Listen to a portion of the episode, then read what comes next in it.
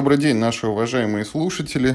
Очередной выпуск нашего подкаста. В прошлый раз мы с Мишей рассказывали о том, что за хорошие игры бывают в мире. Успели рассказать о 10 позициях. Каждый назвал нижние 5 из собственного такого топ-10 игр с повышенной реиграбельностью. И сегодня оставшиеся 5.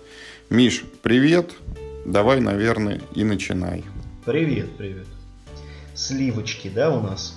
А, кстати, и должен был быть мой ход, если я правильно помню прошлый подкаст. Может быть, мы тогда свяжем сначала, да, там, э, низ списка или нет? Хорошо, в предыдущих сериях. В предыдущих сериях, да. Lord of the Rings The Building Game и Marvel Legendary на десятой позиции. Turums and Boom на девятой, Zombie Black на восьмой, Lords of Waterdeep на седьмой и на шестой Кантамир. Итак, сейчас у меня будет пятая позиция, и это большая, значительная игра, наверное, самая большая, тяжелая в моем списке, это Агрикола. Она у меня есть очень давно, с русской локализацией, с первой русской локализацией, да, это какой был год?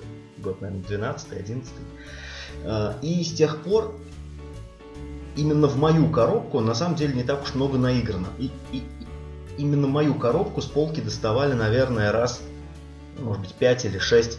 Но это только потому, что эта игра есть почти у всех моих знакомых. Мы, э, мы с тобой играли и в старую редакцию, и в новую редакцию, и с другими моими знакомыми. Мы тоже играли в Агрикулу в обе редакции. У меня она есть на iPad. Я играл несколько раз в цифровую реализацию, хотя мне как-то не очень такие вещи нравятся. И каждый раз эта игра преподносит какие-то сюрпризы. Даже если играть в базовый вариант правил, где у тебя нет карт э, с профессиями, э, все равно это прекрасная и необычайно вариативная и емкая э, евроигра. Если ну, ну, вас не тошнит от темы, то, возможно, Агрикола это ну, до сих пор лучшая евроигра, которая была, в принципе, изобретена человечеством. Это э, сугубо мое личное мнение, никому не навязываю, но вот э, у меня так. Ну, давай, коль уж ты назвал Агриколу, Агрикола есть и в моем списке. И э, у меня она идет с поправкой, что это именно первая редакция Агриколы, именно та, в которой были карточки и профессий, и карточки мелких улучшений. А, чем Агрикола хороша, на мой взгляд? Ну, ты уже сказал, что это практически лучшее евро, которое когда было, либо было создано человечеством. Это в плане евро это весьма тематичная игра, особенно если у тебя есть вот эти фигурки там коровок, э, овечек и свинюшек. Это очень вариативная игра, если ты играешь с профессиями, если ты играешь с мелкими улучшениями. И это игра, которая очень хорошо масштабируется. Там в базовой, вот в той, в первой редакции 5 ведь человек максимум можно было. 5, Во да, второй только да, 4. Вот в, в том числе и поэтому я хочу брать э, самую первую версию. Плюс там есть вариант соло игрока, причем соло там есть даже как бы ну, такая компания с элементом легаси. Я в нее никогда не играл, там читал правила, там суть в том, что после партии ты оставляешь себе одну карту профессии из разыгранных, и следующую партию у тебя это какая-то профессия уже есть. Ну, там, после второй партии у тебя две карты профессии, потом три. Ну, за счет этого тебе и очков надо набирать больше каждый раз. И в Агриколе есть еще такой классный элемент, а, как вот этот вот ощутимый дефицит ресурсов, да, когда тебе там все время нужно копить еду, чтобы твои люди ее ели. Вот как бы есть игры, в которых такой прием дизайнерский не используется, да, ты просто там добываешь какие-то ресурсы и на что ты их обмениваешь. А вот когда у тебя есть вот такой элемент принуждения, когда ты вынужден, обязан добывать эту еду, это создает такое дополнительное напряжение, и ты получаешься, как бы сражаешься не только против других игроков, но и в какой-то степени борешься против игры, чтобы эту вот так нужную еду раздобыть. И для меня это такой дополнительный интересный слой геймплея. Я, в принципе, это приветствую, такая кризисность в играх. Вот с моей точки зрения она часто идет играм на пользу. В Агриколе мне не нравится только одно. Ты начал эту тему, но я хотел добавить к ней. Мне не нравится немного способ подсчета очков, когда ты обязан делать все. Вот, наверное, единственное, в чем я бы хотел, чтобы эта игра была немного другая, в том, чтобы можно было специализироваться на выращивании, например, только овощей или только хлеба и быть в этом деле лучшим. А, но в Агриколе система устроена так, что за действия, которые ты не делал, или, по крайней мере, делал недостаточно хорошо, ты получаешь штрафы. А поскольку счет в этой игре, в принципе, невелик, ну, такой средний, да, то э, в, даже 2-3 очка этих штрафов на самом деле ну, в конце играют роль и расстраивают очень сильно. И э, ты говорил на тему того, что нужно обязательно кормить своих вот этих вот людей, да, э, это, ну, понятный как бы, ну, кусок геймплея, и да, я прекрасно понимаю, что он нужен, и без него, может быть, будет не так хардкорно и прочее, но как бы я в эту игру, когда играю, я очень переживаю за своих вот этих, короче, ну, мужиков, которых я выращиваю там на ферме. Потому что Э, когда ты их не накормил, ты получаешь э, карту нищенства. Ты понимаешь, что они реально пошли по, метру, э, по миру такими оборванцами собирать там какие-то, какие-то, не знаю, там подачки. А если ты уже родил детей, ты понимаешь, что дети голодали. И это дико расстраивает, короче. Ну вот э, э, насколько тематична эта игра, что я переживаю за эти, э, ну, за эти круглые деревяшки, которыми там человечки обозначаются. Ну, если ты получил карту нищенства, вот как по нашему опыту, скорее всего, ты проигрываешь, потому что минус 3 очка, которые она дает, это очень большой штраф, это практически на 10% ты просел. Ну вот у нас никто так сильно не переживал, в основном переживали за очки, а не а за тех людей, которые за этой карточкой прячутся и страдают. Не, ну ты представляешь, как ну, бы, да. смотри, э, как бы что ужаснее, каких там три абстрактных победных очка или пущенная по миру семья, в которой нечего есть. Естественно, это как бы ну, должен быть большой штраф. Они у тебя, елки, голодранцами стали. Ну да. Давай, что у тебя? Ну, сейчас я еще пару слов про Агриколу. Я хотел бы добавить, что в отличие вот там от той же пандемии, про которую мы с тобой говорили, для Агриколы не критично дополнение. Оно выходило для первой редакции, сейчас готовится для второй. Я напомню, там добавляется еще один слой кризисности. Там нужно добывать не только еду, но и э, там условное дерево, торф или уголь, чтобы отапливать свое жилье. Там добавляется новый вид животных, это лошади. Ну и, понятно, карточки новые приходят в игру. Но вот э, с допом я играл, наверное, раза 3-4, при том, что в обычную агрикулу раз 30. И вот не из тех случаев, когда доп прям вот необходим. Слушай, мне кажется, что в первой редакции агриколы выходило этих допов, блин, десятка два. Нет. Новые колоды, там всякие новые, там, не знаю, улучшения и прочее, прочее. Там на порт Game Geek залезть, там 45 позиций. Но это, это все именно новые колоды. Это не новые механики, это просто карточки со свойствами. А вот этот доп, он именно механики добавляет в игру. Там типа зима наступает, да? Потому что я не играл ни разу. Я даже не знал, что он есть, честно говоря. Да, ну вот он у меня даже есть. Нифига себе. Так там, там что, там типа зима наступает? Нет, там, там просто каждый, э, ну, считается, что э, людям холодно, им не только есть надо, но и жилье топить. Там на базовом планшетике у тебя появляются клеточки изначально занятые лесами, допустим, и болотами, и ты вот прежде чем построить комнату или там огород, еще должен расчистить как бы эту территорию. Блин, круто. Ну, с точки зрения именно тематики очень круто же. Да. Ну, короче, да. Слушай, а что, во второй редакции нету всех вот этих мелких улучшений профессий? Вот я тебе напомню, что в Агриколе в первой есть три, как бы условно, вида карт. Это желтые карты профессий, оранжевые карты мелких улучшений и красные карты это крупные улучшения, 10 mm. штук, которые присутствуют в каждой игре. Это печки там, э, ну, понятно, эти, да. так, колодец и так далее. Вот во второй редакции оранжевых карт нет. Там отсутствуют мелкие улучшения как таковые, там остались только профессии и только вот этих 10 красных больших улучшений.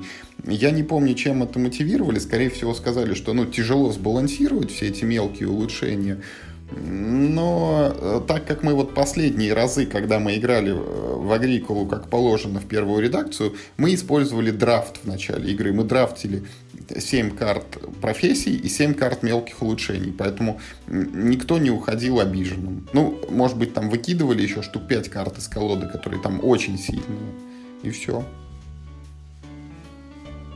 Полезно знать. Ну что, моя тогда следующая позиция. Да. Ну, будем считать, что Агрикола я как бы тоже уже проскочил, да, вместе с тобой. И следующая игра... Нет, подожди, подожди, Чего? подожди, подожди. Ты ничего не проскакивай. Сейчас должен быть твой номер 5. Ну, я ну, уже... Есть, я в прошлый раз... Считать, Миш, я в прошлый раз говорил, что у меня они не пронумерованы. Поэтому вот моим номером 5 вполне может быть и Агрикола. Хорошо. Так что давай я про следующую свою игру расскажу, а потом снова будешь ты. Вот э, очередная моя игра это Seven Wonders, также известная как Семь чудес. Почему она хорошая в моих глазах? Вот эта игра, с которой мы очень давно знакомы, там в нее наиграно, наверное, ну, партии 70-77, наверное, точно.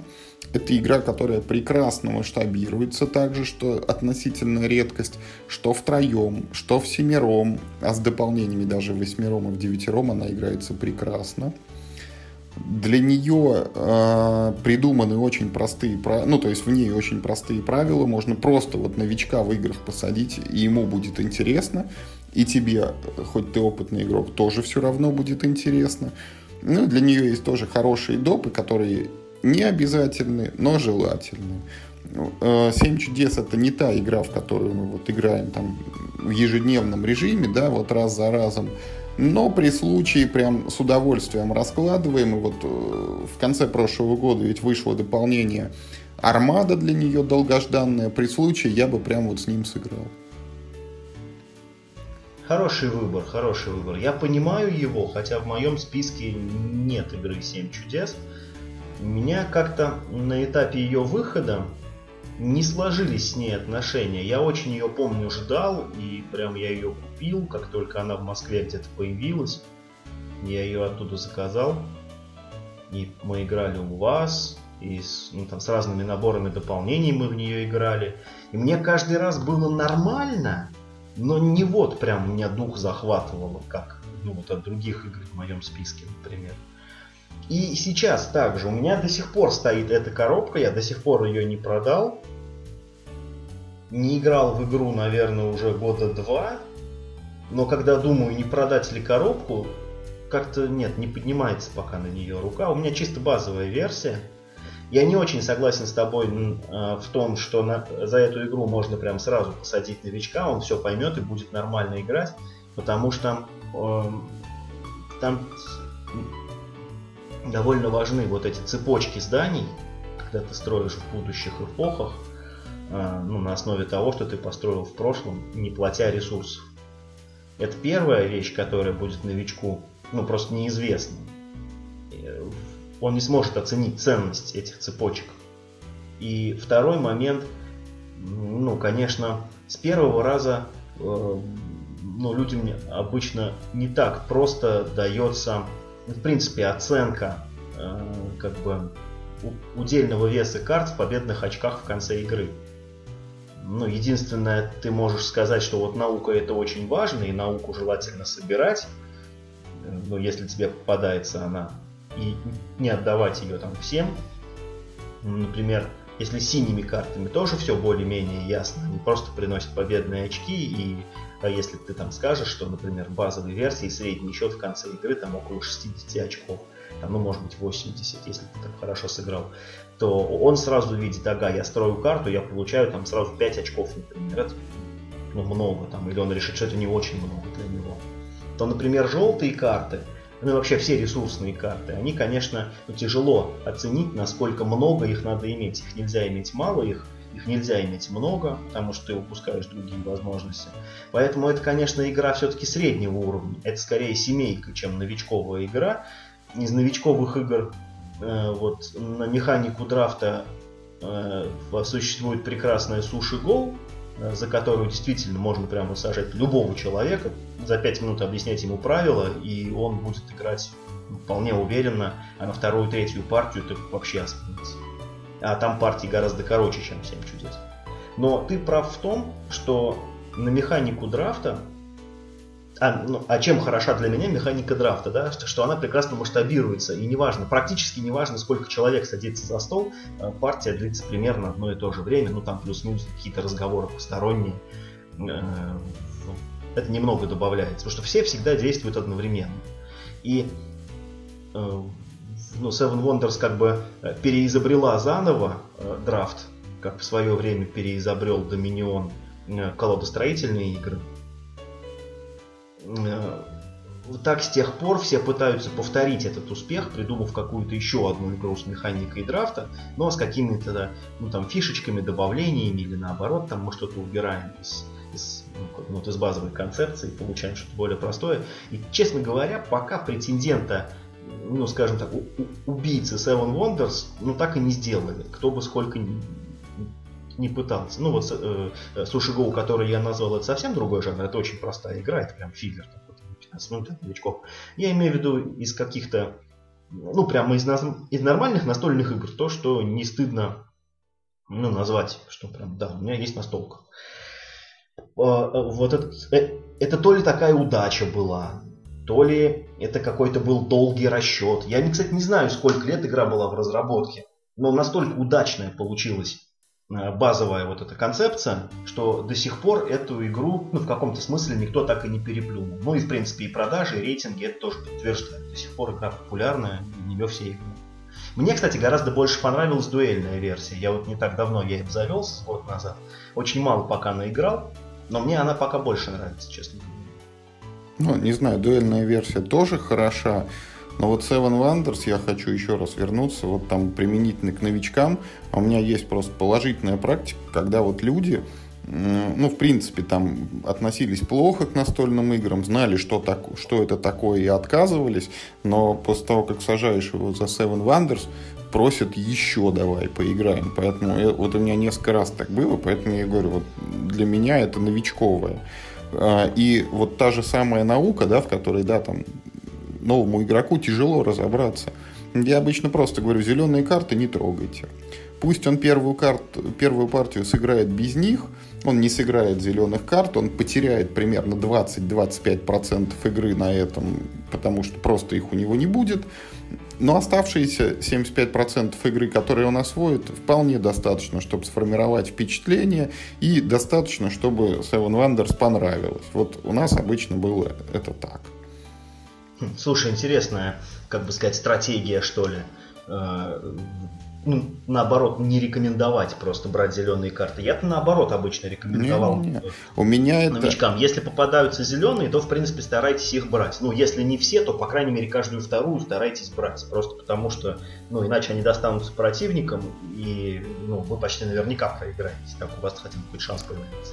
Нет, у меня это типичный подход, вот даже, ну вот не обходится ни одного подкаста, чтобы я про генералов не заговорил, да, вот э, достаточно часто приходится нового человека сажать за генералы. А там же игра начинается с того, что сперва ты объясняешь, вот, что есть там вот такие-то карты, вот такие-то карты, вот такие-то карты. И потом, хоп, начало партии, нужно сдать себе 10 карт из колоды и 3 сразу выкинуть. И они к тебе никогда уже не придут в руку, ты ими не воспользуешься. Вот я что обычно говорю, вот вы себе сдали 10 карт, посмотрите на них.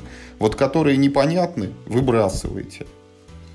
Да, вот э, логика, еще раз. Какая-то часть игры из-за этого будет утрачена, и человек ее не познает. Но оставшейся части вполне достаточно, чтобы понять, что это за игра перед тобой, нравится она тебе или нет. Не нужно вдаваться как бы в излишние подробности, вполне и без них можно освоить. Вот какая у меня логика всегда. Интересно. Ну, что, Пере... дальше поехали. Переходи к следующей. Переходим. Да, я перехожу. Моя следующая игра из разряда тех, где твой подход тяжело на самом деле э, применить. На четвертом месте у меня стоит э, Battle Lore второй редакции от Fantasy Flight Games. Э, в мире Теренота дуэльная тактическая игра на карточном движке. Но в принципе на это место можно поставить довольно широкую линейку игр от Ричарда Борга, где приказы отдаются с помощью карт, а бои решаются с помощью кастомных кубиков. Lore второй редакции сильнее всего отошел от классического концепта, который, собственно, Ричард Борг придумал. Э, Warcry, по-моему, первая у него была, да? А, или как Battle, Battle Cry. А, вот в этой линейке потом был э, мемуары, э, про древний мир были игры. Я, в принципе, все эти игры люблю, мне нравятся мемуары своей простотой. Я всего один раз играл в Asians, Commons and Colors Asians, и мне он понравился какой-то своей строгостью. Мы с тобой играли в Battle Lore первой редакции, и, э, честно говоря, половину контента оттуда мы с тобой так и ну, так и не познали всю вот эту развесистую систему прокачки э, ну, там, навыков, магии и каких-то специальных лорных карт.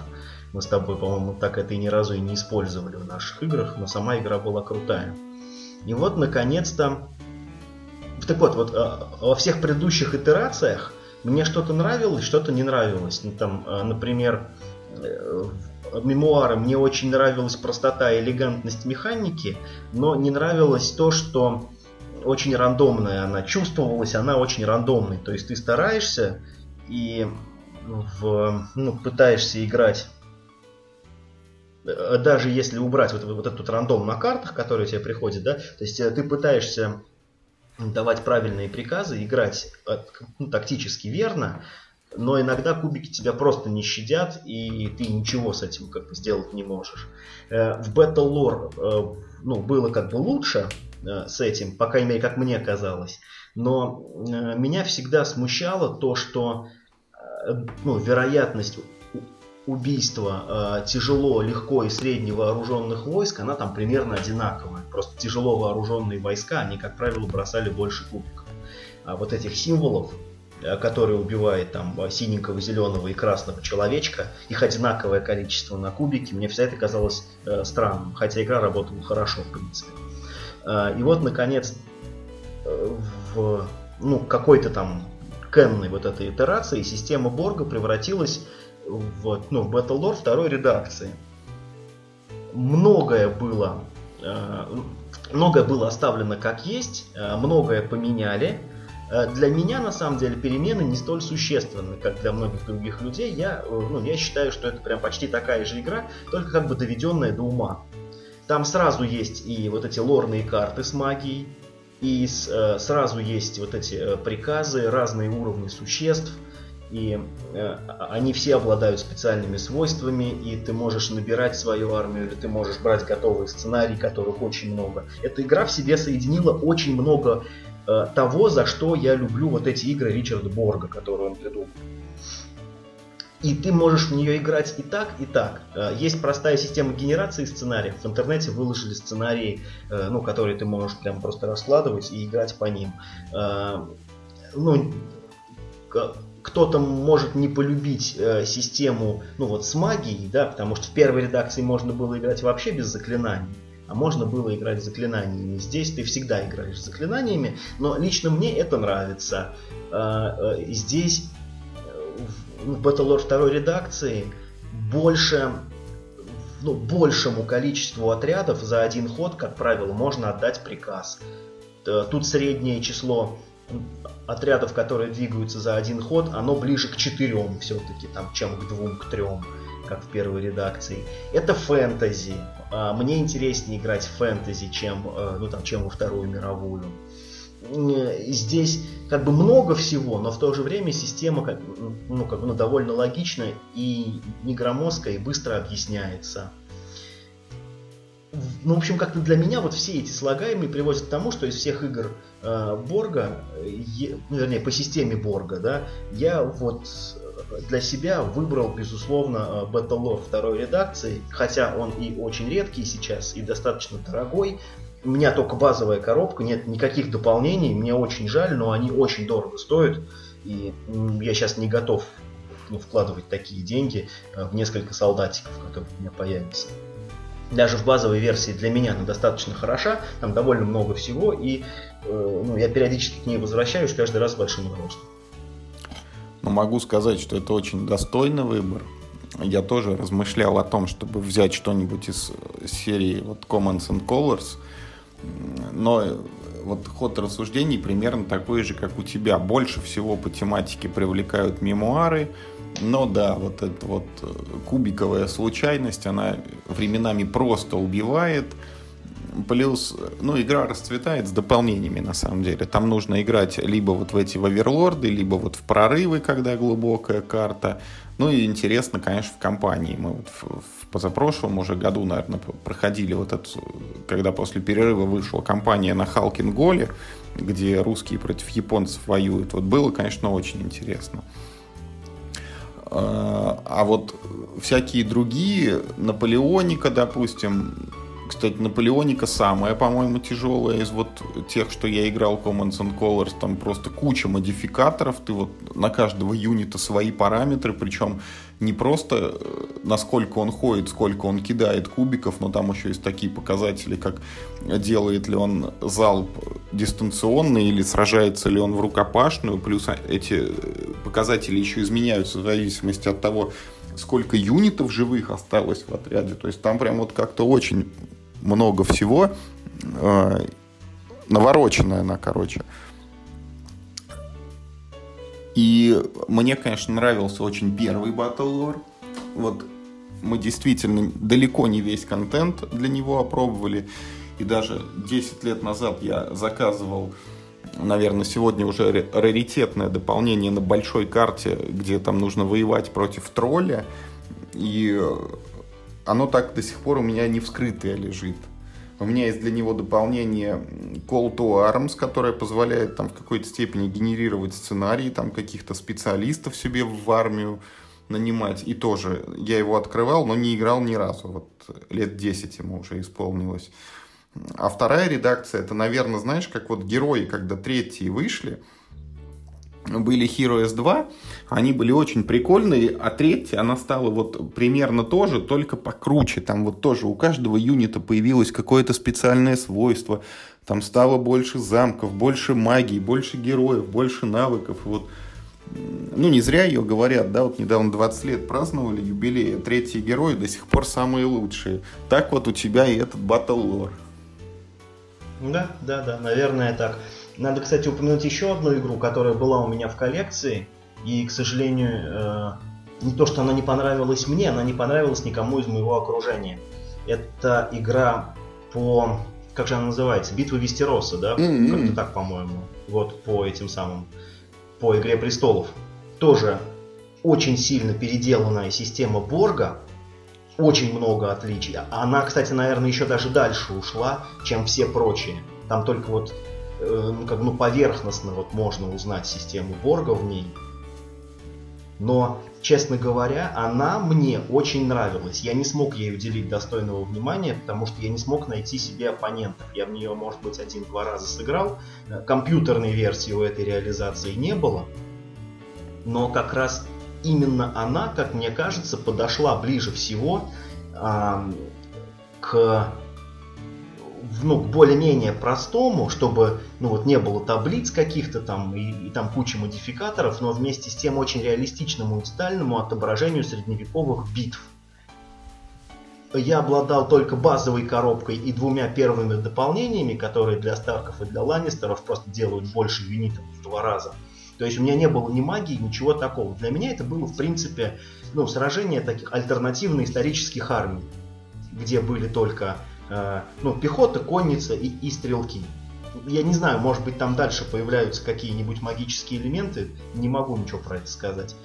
Но э, если кто-то сможет э, добраться до этой игры, то я очень рекомендую вам попробовать. В ней очень много отличий от борговской механики, она очень тяжелая в освоении, если честно, особенно первую, вторую партию очень тяжело играть. Но как бы важно ну, дать ей шанс, и если она зацепит вас, то она раскроется. И сработает именно э, на атмосферу книг. Впрочем, там есть тот же самый недостаток, что был в мемуарах. Это не сбаланси... как бы изначально несбалансированный сценарий, когда победа в сценарии изначально присуждается какой-то стороне, и ты, скорее всего, не сможешь победить другую сторону. И вы должны сыграть с противником ну, две партии, да, поменявшись потом сторонами, и посмотреть, кто просто лучше справился. Мне вот эта система совсем не нравится, честно говоря. Мы так никогда не делали. Даже ну, когда играли в мемуары, никогда не играли два раза. Ну, просто, ну, типа, да, хорошая партия, братан. Все, спасибо. Там, да, взяли следующий сценарий. Ты знаешь, вот в этот Вестерос я же тоже играл, но как раз вот я, наверное, отношусь к числу тех, кто не смог продраться через одну-две стартовые партии. Она запомнилась тем, что действительно сделала шаг вперед или даже в сторону вот от э, Commands and Colors. Там исчезло понятие флангов. Э, ты мог активировать практически любые юниты на поле боя, если рядом с ними был командир. А это означает, что если вот в мемуарах и обычных батл-лорах ты танцуешь от карт, то есть какие тебе вот пришли, тех ты и активируешь юнитов, то там ты в большей степени сам направляешь ход сражения и задействуешь именно те отряды, которые тебе бы и хотелось. Но меня вот отвратило от игры именно это знаешь, как вот это же была от Fantasy Flight Games игрушка, да? Вот э, да, ран- да. раньше Battle Lore выходили от Days of Wonders, а потом пошло от Fantasy Flight.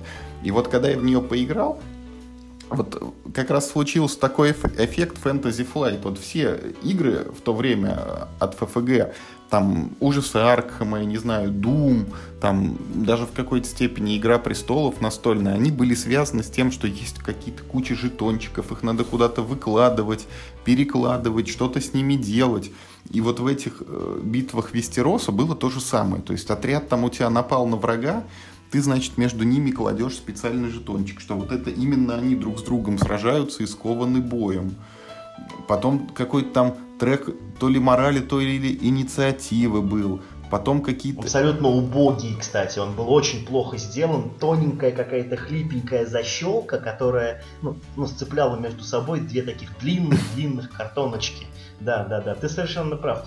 Ты забыл еще упомянуть, что в начале хода э, каждый игрок получал несколько мелких Да, да, их, куда, их куда-то класть можно было надо было. При... Нет, нет, их можно было куда угодно класть.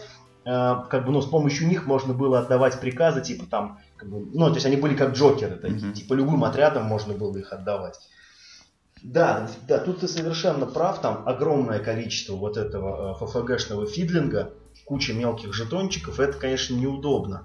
Но в противовес этому там была уникальная абсолютно система, я вот хочу просто заинтересовать тех, кто об этом ничего не знал. Очень крутая система, не помню, насколько она ярко выражалась в сценариях, потому что в сценариях, по-моему, все было прописано заранее. Но там была свободная игра, когда ты сам составлял себе армию. И вот там у каждого игрока была собственная колода приказов. Не общая, как э, в этих самых э, э, в мемуарах, а у каждого была своя. И э, состав твоей колоды был каждый раз разный. Потому что ты брал себе в армию трех или четырех полководцев, и вот каждому полководцу прикреплялось по 10-15 карт. И вот эти карты этих полководцев, они вот все замешивались в единую колоду, и из них получалась твоя уникальная колода с приказами. Вот это было очень круто, потому что это позволяло передать характер вот этого э, ну, персонажа, который был взят из книжки, да, на поле боя. Э, это позволяло э, передать его ну, какой-то тактический э, ну, способ э, вести бой, да, и делало их разными э, по-своему. И опять же позволяло очень сильно поднять э, реиграбельность. Да, такой элемент не колодостроения, ну типа уникальных колод, которые мы в следующий раз увидели, наверное, только в тиранах. В следующий раз мы это увидим, знаешь, где? В, в Smash Up. Не играл. Или даже, может быть, раньше. Я не помню, что вышло раньше. Э, коллекционная игра от Fantasy Fly Games по Звездным войнам, которая в России тоже локализовывалась. Или Smash Up. Я не помню, какая из, из двух была раньше. Но и там, и там была вот эта идея, когда ты берешь несколько маленьких колод, а не отдельными картами строишь свою колоду, а берешь несколько маленьких подготовленных ну, таких типа частей, и замешиваешь их в одну большую общую колоду, и ей потом играешь. Так, ну что, моя следующая игра. Да.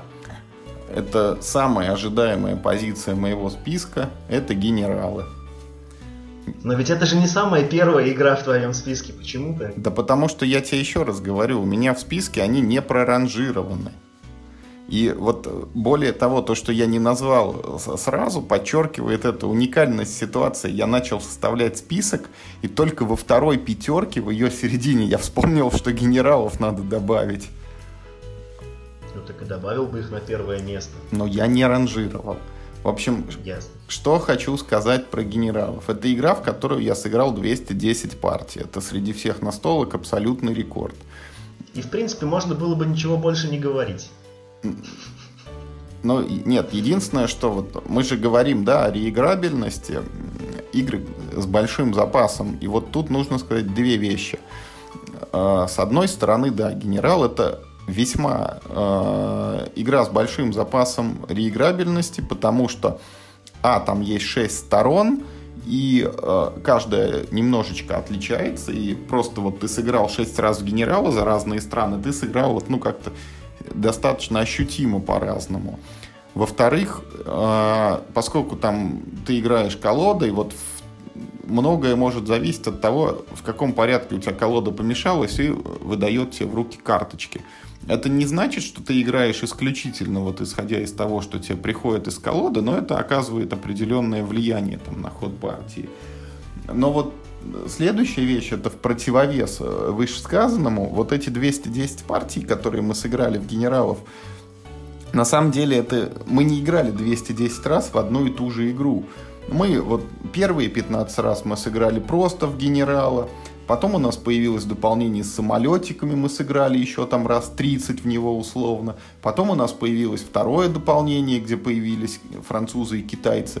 Мы сыграли там раз 50-60 в него, наверное. Потом пошли самодельные дополнения, где там добавлялись какие-то карточки, убирались какие-то карточки. Потом появилось еще одно официальное дополнение, которое предваряет как бы игру и до начала войны там какие-то события вводит. И в конце концов мы пришли к тому, что вот сейчас мы играем во вторую редакцию, пока еще не изданную. Она пока она нравится больше всего, потому что там нет лишних наворотов из дополнения, она самая быстрая, а ощущения примерно те же самые, как вот э, со всеми там официальными, неофициальными допами. Поэтому вот в этой части нельзя сказать, что реиграбельность, она большая, но не бесконечная. Если бы у нас вот ротация допов, версий и вариантов игры не происходила, может быть, мы 210 партий в нее бы не сыграли. Вот. Ну, ты считаешь это все...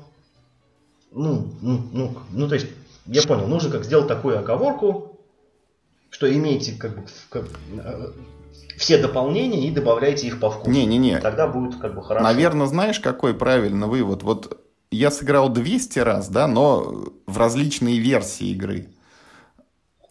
Вот версия игры базовая, если была без изменений, ну раз 40, наверное, ну вот в 5 раз меньше, но мы бы наиграли 40 раз. Но согласись, и 40 это достаточно приличная цифра вот для современной настольной игры. Не в... Да это огромное не... количество. Далеко не в каждую столько играют. Да, я почти ни в одну игру э, не играл 40 раз. Я даже не знаю, играл ехать в какую-нибудь игру 40 раз. Ну, в какую-нибудь. Ну, если не считать там какую-нибудь, я не знаю, там Уна, там. Во... Или что-нибудь такое. Во что-нибудь маленькое, типа No Thanks. Ну да, да, да, да. Вот это может быть, и то, блин, не факт. Не уверен я. Я же не считаю, как бы, сколько я там каких партий сыграл. Но, конечно, э, этот выбор из всех твоих выборов, он, конечно, самый субъективный, самый спорный, потому что я терпеть не могу эту отвратительную игру, и я ничего не могу сказать в ее оправдании. Я прям, не знаю, я искренне удивлен, что ты нашел еще пять таких же людей, а чтобы вы все, кстати, понимали, уважаемые слушатели, Юра там не вот прям приходит, и все рады в нее поиграть. Нет, он нашел пять человек, именно одних и тех же. И именно с ними он все время играет в эту игру. И им также это нравится. Поэтому либо вы найдете себе такую компанию, либо не найдете. Просто имейте это. Нет, на самом деле нет. Ну, во-первых, действительно, у игры есть проблемы, нужно 6 человек на нее набрать. Ну, или... Это не главная проблема этой или... игры. Нет, именно поэтому генералы не так хорошо продаются в России, потому что это специфика, и не каждый может. Но вот конкретно про наши генералы, Миш, ты не прав, это не те же самые пять человек. У нас приходят разные люди. Рекорд у нас был, когда восьмером собирались на генерала, играли там за некоторые страны по двое. И у нас вот, по-моему, то ли три, то ли четыре коробки уже купили люди, вот тоже, ну, дальше как бы заражение пошло, они там играют в своих компаниях. И вот общее число, ну, я не знаю, ну, точно не 6 у нас, но человек 12 в него играют вот на постоянной основе. То есть есть как бы запас народа, из которых можно надергать игроков на конкретную партию. Ну, хорошо. Твоя я следующая. Лучше... Да, я лучше к чему-нибудь получше перейду какой-нибудь игре поприятнее. И эта игра на самом деле уже была в твоем списке, мне придется повториться, но э, на моем третьем месте стоит игра Пандемия. И тоже обязательно с первым дополнением э, на грани, который On the Brink. Я, к сожалению, э, не смог поиграть в дополнение In the Lab. Э, я играл в несколько мини-дополнений, которые выходили потом там с этими с животными, с карантином, еще с чем-то. Они какого-то такого сильного влияния, как мне показалось, не оказали, а вот первое дополнение к игре, оно приносит именно вот ту поч- э, почти бесконечную реиграбельность, про которую ты уже говорил в прошлый раз. Э, действительно, это прекрасная кооперативная игра сама по себе. Даже базовая коробка, она прекрасная. Особенно если взять вторую редакцию, но только по той причине, что во второй редакции там э, чуть-чуть побольше базовых ролей положено в коробку. По-моему, первая редакция, она же издавалась что-то там с пятью ролями всего лишь, или шестью, ли, да. А теперь их туда побольше немного Да, да, было пять, сейчас семь, по-моему, кладут. Семь, по-моему, да, да, да, да, да. Вот это, э, это само по себе немного э, добавляет реиграбельности, а добавление э, допа на грани э, просто делает игру вот каким-то алмазом. Вот мы уже почти прошли Легаси. Э, Наверное, Легаси, конечно, из всех воплощений пандемии, первый сезон Легаси, э, для меня это ну, высшая точка удовольствия игрой пандемии. Но э, как бы Легаси конечен, да, и, и второй раз это уже не повторится, даже если мы купим еще одну коробку с первым сезоном, уже не будет, ну, так классно уже не будет. И а, ну вот в обычную пандемию, я уверен, что будет так же классно играть и там через 5 лет, и через 25 лет.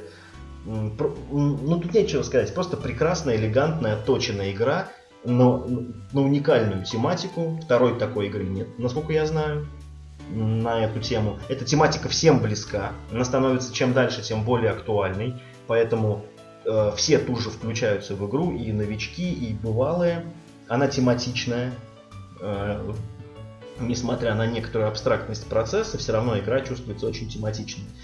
Она требует э, вдумчивости, но при этом она не выкручивает тебе мозги и ну, не нагибает тебя как-то очень уж э, жестко. Ну, если только ты сам не замешал в колоду там все карты инфекции, какие только можно туда замешать, тогда да, но ты тогда сам этого захотел.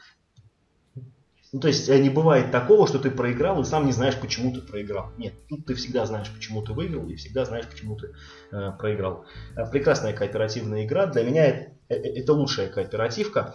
Честно говоря, ну, в моей коллекции э, в шкафу, по-моему, со временем не осталось больше ни одной кооперативки, кроме пандемии. Только одна выдержала вот это вот э, испытание времени. Но уж выдержала так выдержала за весь жанр кооперативных игр. Потому что вообще не надоедали. Ну, подтверждаю, действительно, я все уже то же самое говорил. Хочу вот две только вещи, Миш, добавить. Первое, это просто любопытный факт. Вот буквально на днях случайно где-то прочитал.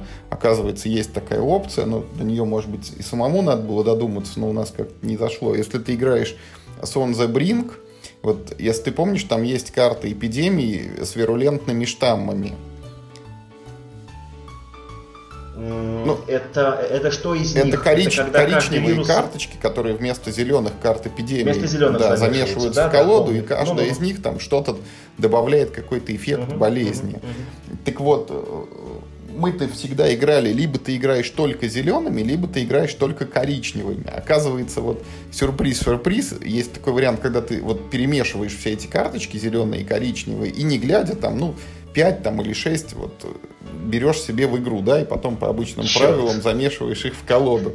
И вот тут как бы тоже элемент такой сюрприза, когда ты не знаешь, вот там будет вот, ну, обычно плохо, да, или еще хуже, если выпадет все-таки коричневое. Да, ты знаешь, действительно, это очень неожиданно спустя столько лет об этом узнать. Спустя столько партий и столько лет Действительно, можно было, кстати, самому Да, да, хотя казалось бы, да, что тут сложно. Хотя казалось бы, да, да, да. Вот, и второй момент, я ведь тоже не играл никогда в дополнение с лабораторией, где там игра уходит куда-то в бок и надо делать там в пробирках ковыряться и создавать лекарства.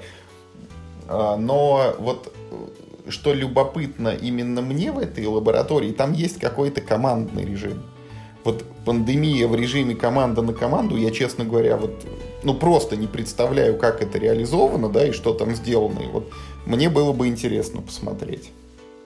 Мне вот, кстати, вот, э, ну, с одной стороны, доп про лабораторию очень интересен, потому что добавляет какую-то, ну уж совсем, ну, какую-то новую сторону в процесс. С другой стороны, я думаю, он будет очень сильно отвлекать от основной как бы части игры. А уж, а уж спасать мир команда на команду мне идея просто не нравится. Ну что за сказать? Не знаю, мне вот именно командность интересно было бы пощупать. Я согласен, что, скорее всего, лаборатория уводит игру там не совсем в том направлении, в каком хотелось бы. Наверное, поэтому я до сих пор в нее и не играл, потому что возможность теоретическая есть, вот особого желания нету. Но вот командный режим, да, было бы любопытно.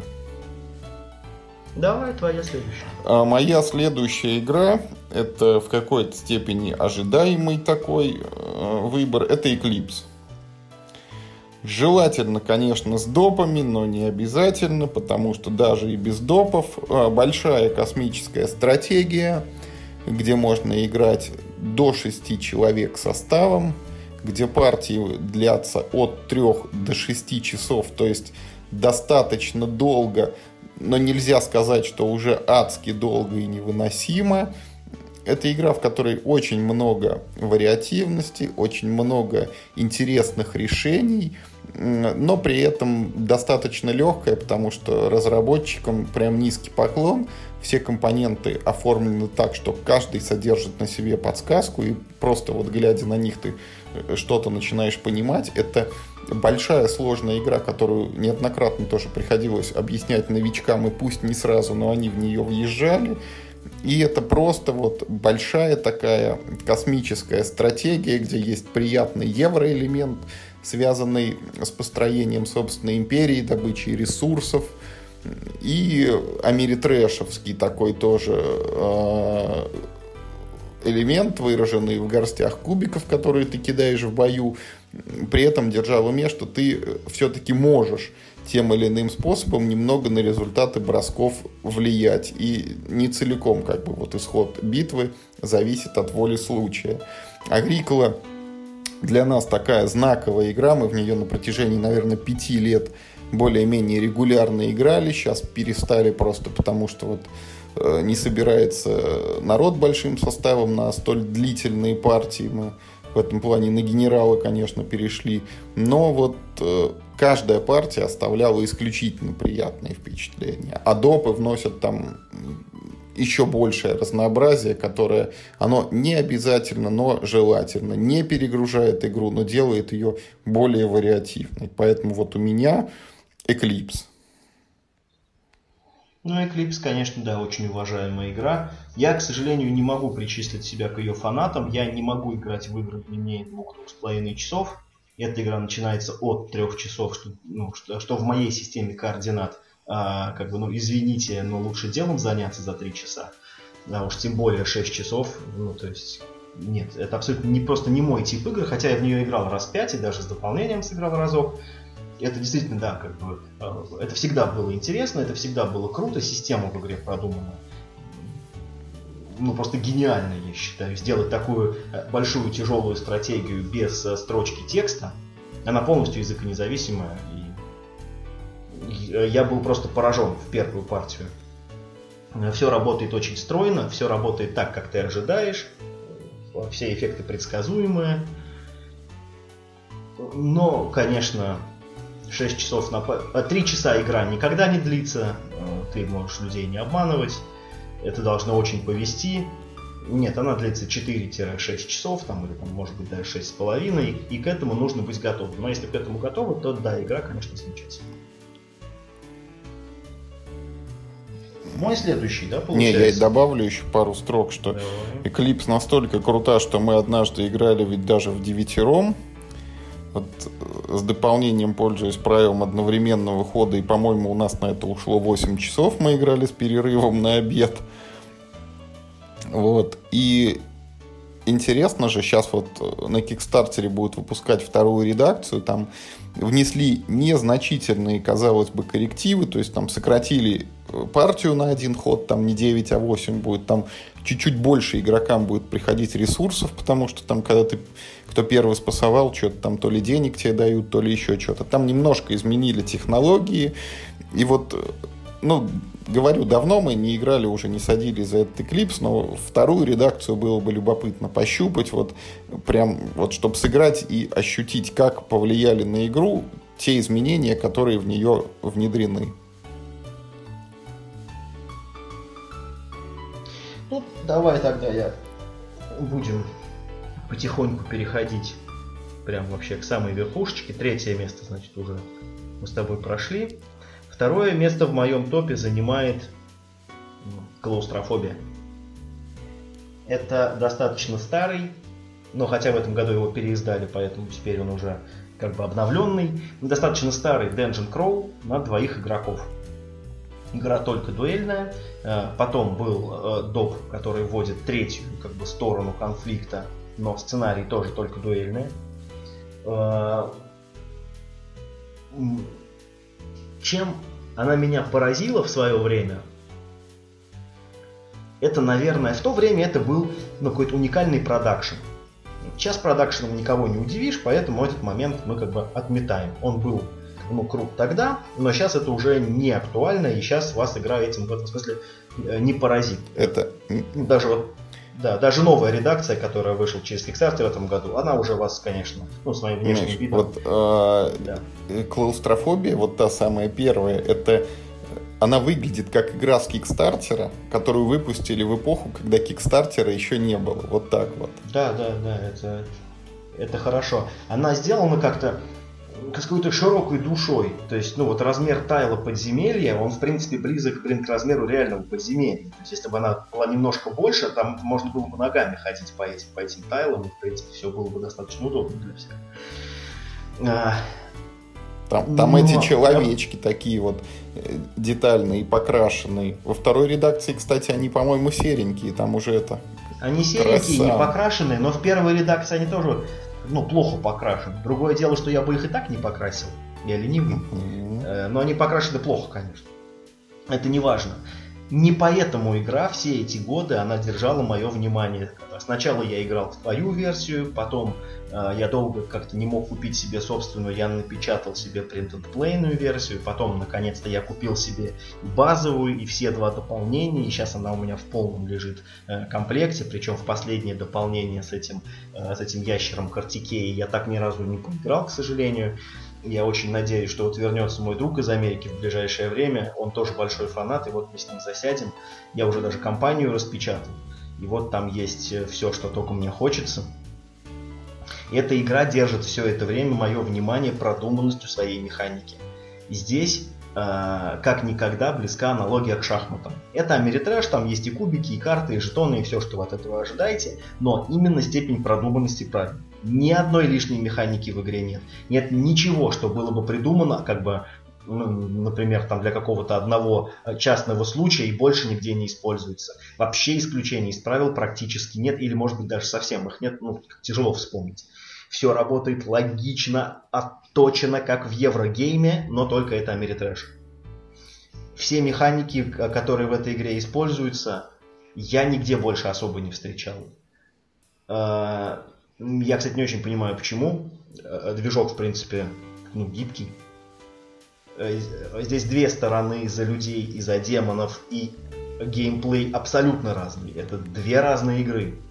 Ты можешь тот же сценарий переиграть заново, э, сев за другую сторону. Это не будет как в генералах, да, где просто... Что же эти генералы? Как в мемуарах или даже в Battle Lore, где ты просто поменялся сторонами, но ты играешь в ту же самую игру. Тут люди играют в, как, ну, совсем в одну игру, а демоны совсем в другую. И это э, также добавляет очков. Плюс э, в этой игре, ну, как бы все компоненты в этой игре, они ну, геометрически, физически, они очень большие, очень крупные тайлы, большие фигурки, все такое прям, ну, огромное. Но на самом деле компонентов-то очень мало. Там, по сути, две колоды карт, вот эта вот стопочка тайлов и фишки. И фишек-то очень мало видов. Там э, три вида фишек у людей и всего лишь два вида фишек у демонов. Но из этого скудного набора компонентов э, получается огромное э, каким-то образом получается огромное разнообразие партий.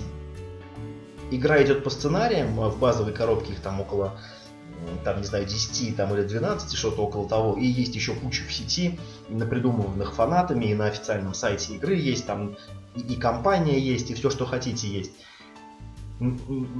Но для всех вот этих сценариев практически используются одни и те же компоненты. Как вот это чудесно было все в свое время придумано, что это каждый раз складывается в разные узоры на мозаике, я не знаю, но э, я не помню, чтобы две партии в эту игру, даже в один и тот же сценарий, проходили, э, не знаю, похоже или одинаково. Э, я обожаю клаустрофобию, я очень рад, что ее переиздали, потому что она начала заканчиваться на барахолках, э, даже на мировых, ее стало тяжело доставать. Очень круто, что ее не забыли. И я, я считаю, что он полностью этого достойно. Это один из немногих америтрэшей, который остался у меня э, в коллекции спустя много-много-много лет. Ты знаешь, вот э, я должен признаться, что я как раз из тех людей, которые забыли про клаустрофобию. Вот ты рассказал про друга, да, из Америки своего, с которым ты в нее играл. У меня на самом деле была похожая история. Вот мы как-то вот эпизодически раскладывали, раскладывали, раскладывали эту клаустрофобию, а потом как-то приезжал в гости товарищ, и мы почти целый день вот с ним ее играли. Мы фактически ее вот прошли, да, вот мы говорили, что это игра из Кикстартера, которая появилась до Кикстартера. Вот для меня она еще стала игрой, которую можно пройти вот до того, как пошел вал таких игр. Вот мы как-то отыграли, по-моему, там, ну, либо все, либо почти все сценарии, и вот я себе мысленно поставил галочку, что игра пройдена, и все, и с тех пор, считай, к ней не возвращался. Вот когда ты заговорил, у меня прям в душе даже что-то всколыхнулось, а когда ты сказал, что у тебя еще и допы все есть, вот надо как-нибудь разложить, знаешь. Давай, давай, будет, будет интересно. Мне хочется Картикею попробовать, я, я ни разу в жизни в нее не играл. А еще, кстати, э, на борт Game Geek я нашел очень интересный фанатский доп, э, который делает вот что. Ты берешь монстров из первой редакции Descent, и он добавляет их в эту игру для повелителя. Вот это да. Да, то есть это для каждого придумана собственная карточка, ну и по крайней мере по какому-то, ну просто по голове, да, ну то есть просто читая карточки, читая правила этого фанатского допа, читая свойства там этих всех монстров, ну это не выглядит как-то безумно, это выглядит довольно интересно, мне хочется тоже его попробовать, но у меня нет просто десанта первой редакции. А, ну, только ради этого его покупать, не знаю. Ну, ну да и так все хорошо с этой игрой, ей не нужны там никакие дополнения. Даже, в принципе, это третье дополнение, которое... Ну, ну вернее, второе дополнение, третья коробка, да, вот это про картикей. Ну, то есть, я не знаю, даже она, может быть, не была особо нужна. Ну, вот я имею в виду, что сам концепт, что появляется третья сторона, не знаю, нужен ли он этой игре. Она прекрасна тем, что это дуэльная игра демона против руки.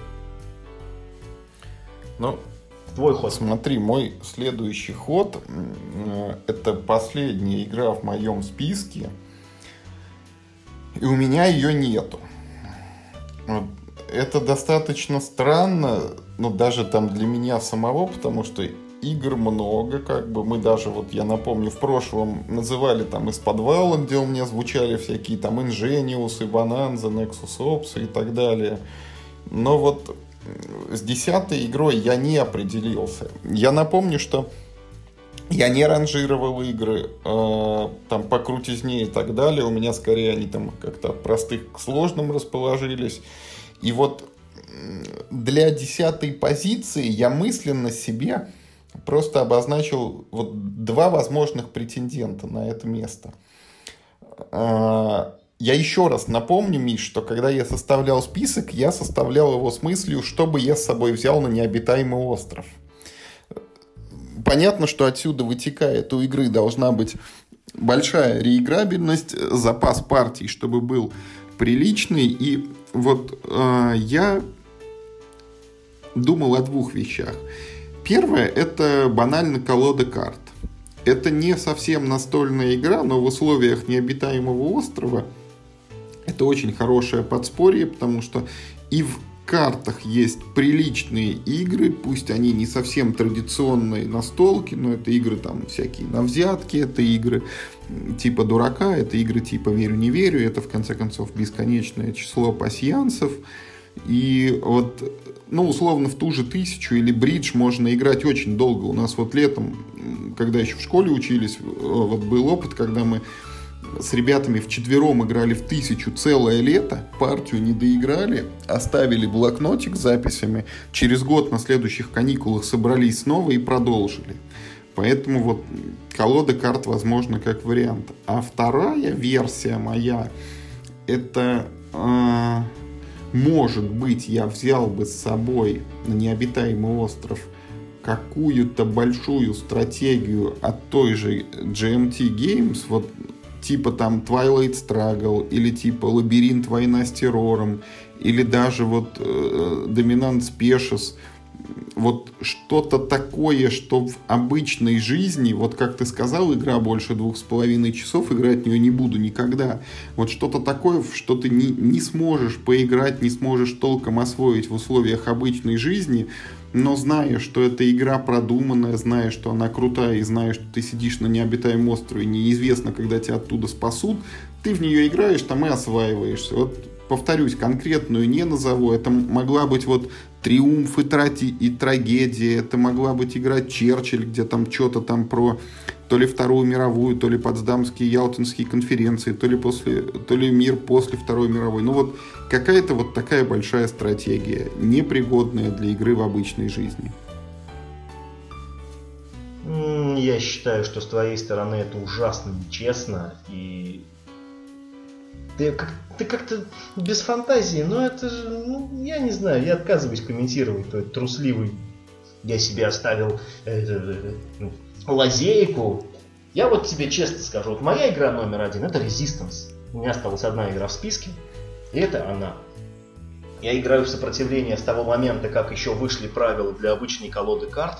А начиналась она, по-моему, не с продакшн версии, а просто с какой-то там игры, в которую можно было играть э, просто какими-то обычными карточками или чем-то. Красными таким. и черными сразу... мастями можно было играть. Ну да, да, да, условно говоря. И мне она сразу понравилась, и я потом следил э, за изменениями версий, и я вижу изменения, ну, то есть я вижу, какое, э, какие вот эти незначительные изменения, которые игра приобретала с каждой новой версией правил, насколько это было важно и, и насколько это было сделано правильно. Э, к этой игре существует как минимум две дополнительные коробки, ни одной из них у меня нет, я не считаю, что они нужны. Даже более того, дополнение, которое сразу лежит в коробке с игрой, даже в него мы не играем, мы играем в базовую версию. Мы играем в нее очень много, ну, вот, так сказать, ну, вот моей большой расширенной компании друзей, которые ко мне э, в, приходят почти всегда. Наш вечер заканчивается партией в Resistance э, и редко когда одной вот э, все игры на, э, ну, вот, на тайных шпионов, начиная мафия и все остальное, они состоят из двух слагаемых, из двух больших слагаемых. Это блеф и, и дедукция.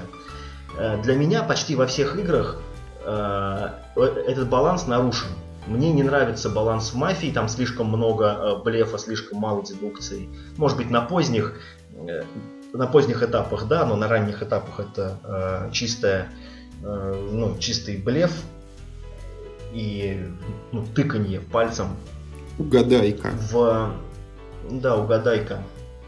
Находка для шпиона очень хорошая игра, но она, ну как бы сказать, там ну, много какого-то такого ну, глупого веселья. Э, там есть такой еще один компонент. Ты стараешься, чтобы э, ну вот сама партия приобретала какую-то веселость. То есть там стараешься придумать какие-то смешные вопросы там, или, там, не знаю, смешные ответы. И это по-своему весело, но это отвлекает вот именно от дедуктивной составляющей этой игры. Я люблю находку для шпиона, но э, сопротивление позволяет мне сконцентрироваться именно на механике отгадывания, кто есть кто. Я всего один раз играл в Secret Hitler, э, и мне она тоже очень понравилась. И может быть даже, что она немного лучше, чем э, сопротивление. Я сейчас не готов говорить, у меня не наиграна партия. То есть, если в сопротивлении я сыграл... Это вот, наверное, та игра, в которую, может быть, я сыграл сто раз. Не, ну, то есть я бы не удивился, если бы я узнал в конце жизни, что ты сыграл в сопротивление сто раз, ты потратил на это 8 да, месяцев своей бесполезной жизни. Я такой, нет, это было очень даже неплохо. Я бы, в принципе, сыграл еще. не знаю, для меня э, в этой игре э, в идеальных пропорциях слились блеф и дедукция. А, сейчас на Тесере постоянно пишет один человек, я не помню его ник, а, который открыл э, где-то в Подмосковье клуб по игре только в Resistance. И я совершенно не удивлен. Причем, когда я ему написал на тему того, а вы используете какие-нибудь там дополнения, как они вам стоят, не стоит их покупать, может мне тоже купить, там, ну, типа, там, разнообразие. Он говорит, да мы что-то как-то не пробовали, мы вот в базу играем, и отлично. Абсолютно согласен. Э, эту чистую, вот эту кристально чистую механику, где нет ни одного заусенца, не нужно ничем разбавлять. Она хороша сама по себе, и игра работает э, замечательно. В эту игру причем все еще можно играть колодой карт, и, ну, только нужен там, там еще листочек э, с ручкой, чтобы написать, э, ну, на какую миссию сколько человек должно идти, но это как бы мелочь. То есть, в принципе, имея с собой в кармане сотовый телефон, на который закачаны правила этой игры, и обычную колоду карт, в любом месте в нее можно сыграть, и это будет так же весело, будет так же замечательно.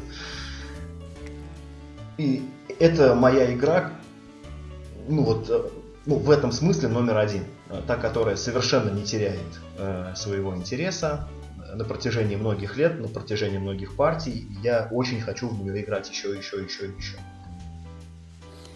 Хороший выбор, при... хороший выбор, причем я вот вспоминаю, э, как мы играли в Resistance. Действительно, это вот это было очень давно. Причем это было так давно, что я даже не могу вспомнить. Это вот до того, как в настольные игры я пришел, или может быть даже чуть-чуть раньше, потому что в университете мы играли в эту мафию, мы, мы находили потом какие-то вот эти варианты. Я помню, как мы играли... Она вряд ли называлась это сопротивление, но мы так говорили, что мы идем в дозор, и вот там нужно было, каждый сбрасывал карточку, и если потом оказывалась черная, то значит кого-то в этом дозоре того этого домой не вернулся, и надо искать виновных. В такие версии, которые вот у нас издавались, по-моему, там фантазийные, фантастические, я уже не играл, но много слышал, что игра действительно хорошая.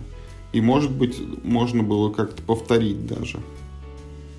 Ну, про дозор Тут ты правильно сказала, про фантазийные и фантастические версии, скорее всего, ошибся. Она вот как есть резист. Нет, как, как, какая-то это промер. У нее есть еще версия Камелот. Да, да, да. Вот. Да, да, да, да. Есть еще Камелот, которая ну, включает в себя базовую игру и парочку дополнений, которые потом для Resistance тоже вышли отдельной коробкой просто. Это, это не другая игра, это просто другой набор дополнений в одной коробке и картинки другие э, на картах. Я в нее, кстати, тоже ни разу не играл, хотя ну, вот люди пишут, что Э, ну, если брать только, ну, только одну какую-то коробку, да, то лучше взять вот именно Камелот. Э, там ну, набор мини-дополнений, ну, как бы лучше. Он, он там больше, во-первых, и он лучше как бы разнообразит игру. Но, как бы, опять же, мне дополнения не нужны вообще. Мы играем в супер базовую версию, в супер ванилу, только, ну вот мы каждый раз, э, когда выходила новая редакция правил, мы внимательно ее изучали, вносили эти вот новые твики, которые там ну, по минимуму э, появлялись. Ну что, у меня игры кончились. Ну, они у тебя кончились почему-то немного рано. У меня тоже кончились. У нас... Все. Да, у нас по времени как раз мы где-то час наговорили. Все остальное, что мы с тобой хотели сказать, давай тогда мы расскажем уже в новом выпуске подкаста. На сегодня, наверное, будем тогда прощаться. Мы планировали рассказать слушателям о хороших играх, и я надеюсь, что из этого выпуска одну, две, три, а может быть даже и больше хороших игр кто-то для себя почерпнул и открыл. Если так, то значит все было не зря. А, было бы интересно, как такой формат, нужен ли он кому-нибудь, потому что нам он пришел в голову впервые. Не знаю, сколько топов мы можем составить, но мне кажется, иногда можно разбавлять. Да, можно вводить вот тематические выпуски. Вот сейчас мы говорили просто о хороших играх, а можно же говорить о хороших кооперативках, о хороших играх про войну, о хороших играх про сельское хозяйство, о хороших играх с картами и так далее и тому подобное. Давай прощаться. Да, на сегодня это все. Спасибо всем, кто с нами был. Пишите нам комментарии, давайте обратную связь, говорите, про что вам хотелось бы послушать наши выпуски. Мы обязательно будем прислушиваться ко всем пожеланиям. Играйте только в хорошее. Всем пока. Пока.